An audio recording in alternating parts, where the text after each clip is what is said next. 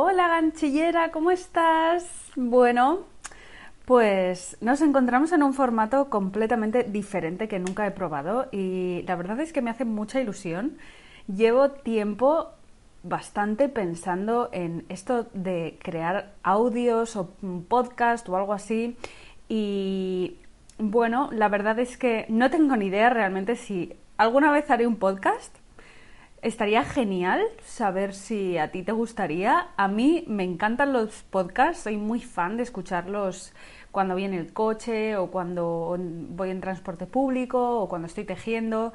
Y entonces, bueno, pues eh, por mis circunstancias personales, me sigues la pista de cerca, que estoy de ocho meses, embarazadísima ya, como quería compartir contigo contenido y el formato vídeo se me es mucho más complejo, he dicho, pues mira, voy a escribir un post en el blog y lo voy a lo voy a grabar también en audio, porque oye, muchas veces nos viene mejor un audio, por lo menos a mí, que ponernos a leer, es como mucho más, eh, no sé, pues aprovechar esos ratillos para escuchar. Así que en este caso tienes dos opciones, puedes ir al blog y leer el post que te voy a contar hoy en este audio o lo puedes escuchar directamente, de hecho lo estarás escuchando probablemente desde el blog, porque todavía ni me he metido en el lío de crear un podcast o enterarme de cómo crear una plataforma de podcast y todo esto, porque es otro tinglado. De hecho, llevo un buen rato averiguando cómo crear un audio para poder editarlo y poder subirlo, porque claro, yo ya sabes que estoy mucho más acostumbrada al tema de vídeos. El caso es que no me voy a enrollar mucho más. Sí quiero darte la bienvenida a este primer audio, que mm, no sé si será el primero de muchos. Si te gusta al final del audio la experiencia, no dudes en decírmelo en los comentarios del blog, ¿vale? Y bueno, lo que quiero hacer con este audio, porque es que me, me da hasta apuro llamarlo podcast o no sé cómo llamarlo, en este episodio cero, episodio piloto, yo creo que es. En este episodio piloto quiero compartir contigo cinco errores muy comunes que se cometen a la hora de tejer mantas de ganchillo. ¿Vale? Ponte cómoda, prepárate una tacita de té o de café si estás en casa a gusto o bueno, si estás disfrutándome mientras conduces o haces deporte o mm, cocinas, pues nada, que espero que lo pases muy bien y sobre todo que aprendas cosillas útiles con lo que te voy a contar hoy. Como te digo, voy a hablar de cinco errores que se cometen mm, normalmente cuando estamos tejiendo mantas de ganchillo. A mí la verdad es que mm, de las primeras cosas que más ilusión me hacía cuando empecé a hacer ganchillo era tejer mantas. Y es que yo creo que tejer una manta de ganchillo es como un imprescindible en una ganchillera, ¿verdad? Hoy en este episodio piloto quiero compartir contigo cinco errores, mm, los cinco errores más comunes a la hora de tejer una manta de ganchillo para que así los tengas en cuenta y puedas evitarlo en la medida de lo posible. Te empezaré contando que a mí las mantas de ganchillo me vuelven loca. A pesar de esto, hace unos meses me di cuenta de que en los últimos años había tejido mm, menos mantas de las que me gustaría. Así que en ese mismo momento me decidí a tejer una super manta. No una manta cualquiera, una manta inspirada en las que mi madre ha tejido toda la vida dos agujas.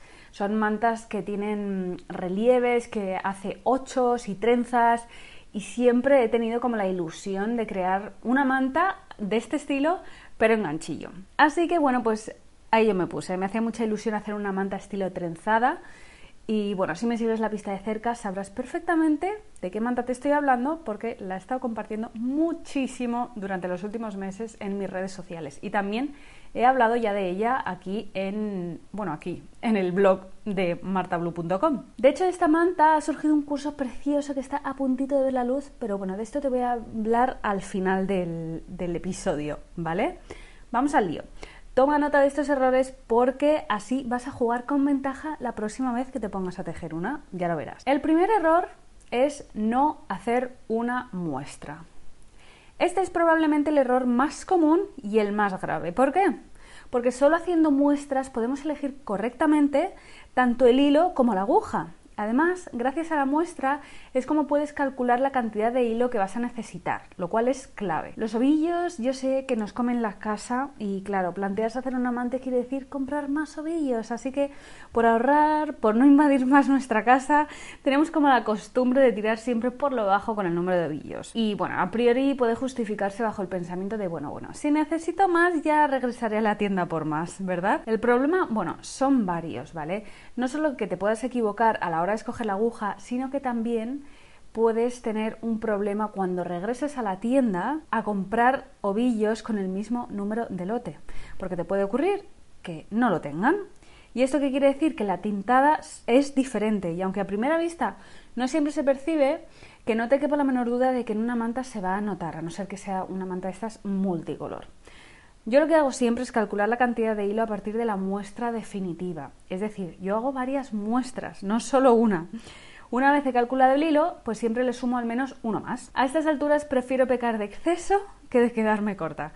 Así que recuerda, hacer una muestra es clave para elegir la aguja, el tipo de hilo y calcular la cantidad de hilos que vas a necesitar. Así que esto la muestra como que es muy importante, ¿verdad? El error número dos del que te quiero hablar es elegir el color del hilo al tuntún, el color o los colores.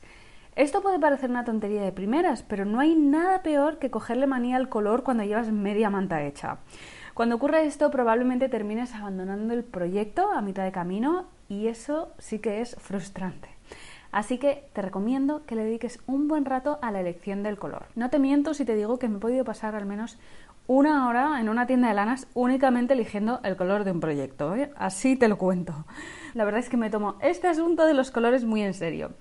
Piensa bien y hazte las siguientes preguntas.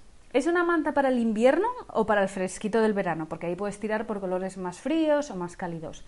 ¿Dónde va a ir esa manta? ¿Qué colores hay en la habitación donde va a estar la manta? Plantéate estas cosas también si la manta es para regalar.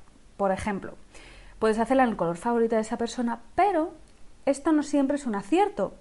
Puede ser que su color favorito sea el rojo, pero su salón está decorado en tonos marrones y grises, así que no te vuelvas loca, pero dedícale un rato a esto de elegir bien el color, porque va a aumentar la probabilidad de que termines tu manta, lo cual por supuesto es algo que siempre queremos. No más proyectos sin terminar en el fondo del armario.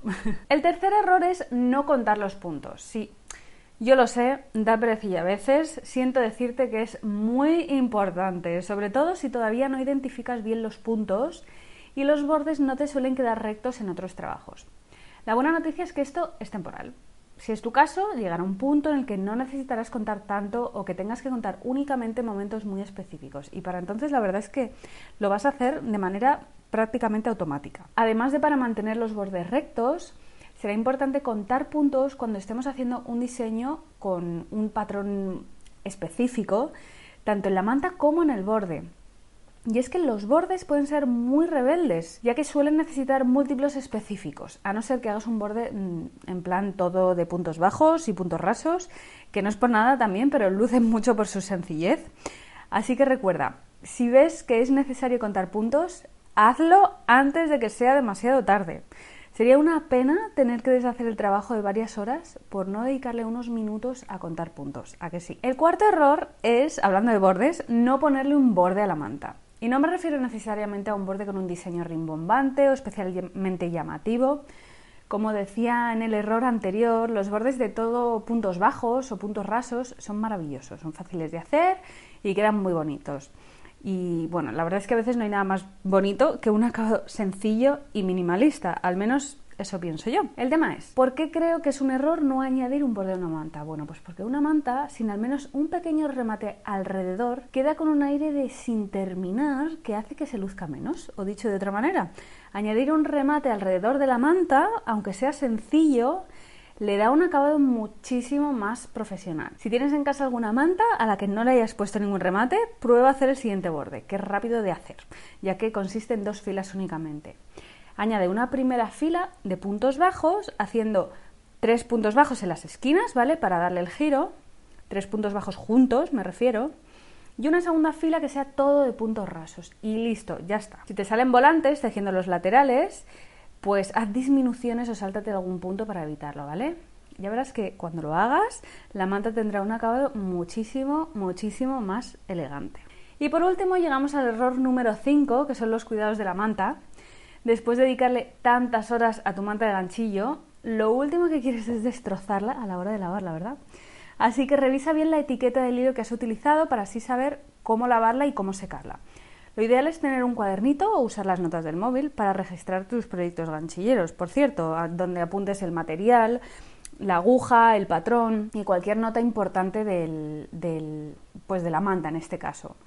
En este cuadernito además pues va genial apuntar las indicaciones de cuidado que vienen en la etiqueta del hilo para que así lo consultes más adelante cuando lo necesites. Y si vas a regalar la manta, te recomiendo que le incluyas una etiqueta o tarjeta en la que le pongas las indicaciones de cuidado, porque así te vas a asegurar de que esa persona cuida bien de la manta una vez esté en, en sus manos. Y bueno, estos son los cinco errores. Estoy segura de que si los tienes en cuenta, tu experiencia haciendo mantas de ganchillo va a ser aún mejor.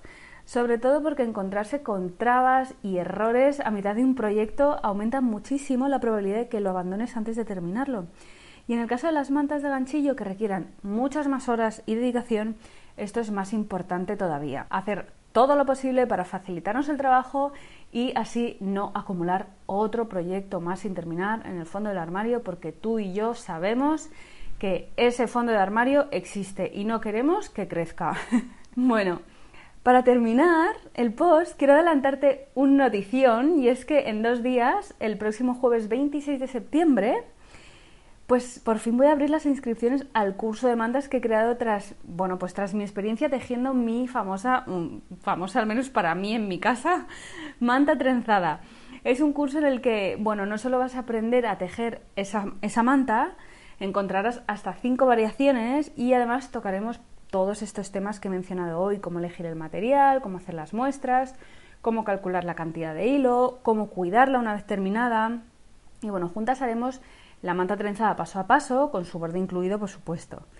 Toda la información del curso va a estar disponible el próximo jueves. Te adelanto que si estás apuntada a mi newsletter, recibirás un descuento exclusivo de, lanzamiento. Así que si todavía no estás apuntada y te interesa el curso, puedes apuntarte en mi página web, en martablue.com, apuntándote a la newsletter. Ahí, de hecho, en el apartado de escuela tienes un link directo a la manta trenzada, ¿vale? Con un formulario.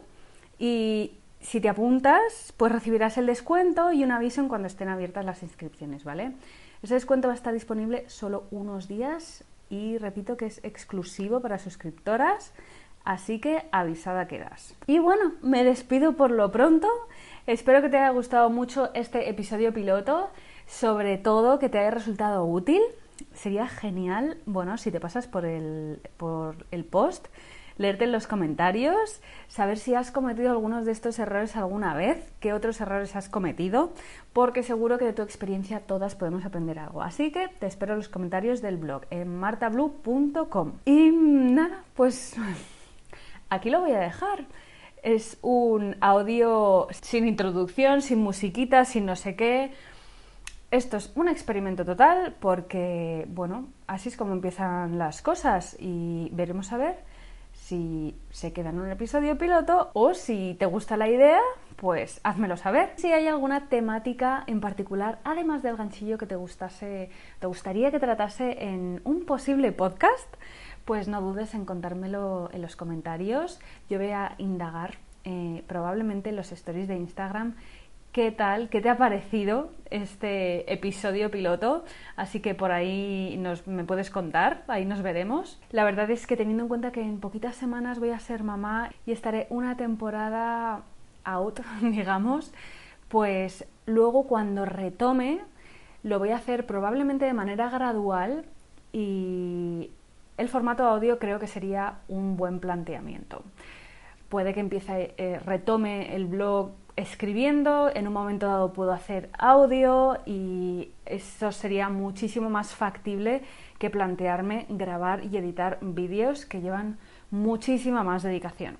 Así que bueno, creo que es una muy buena idea, pero por supuesto te tiene que gustar a ti, porque si no, no vamos a ningún lado. Y aquí sí que sí me voy a despedir, te voy a mandar un beso lanero gigantesco. Muchísimas, muchísimas gracias por haberme acompañado hasta aquí. Te deseo infinitos momentos blue llenos de té con lana. Hasta pronto.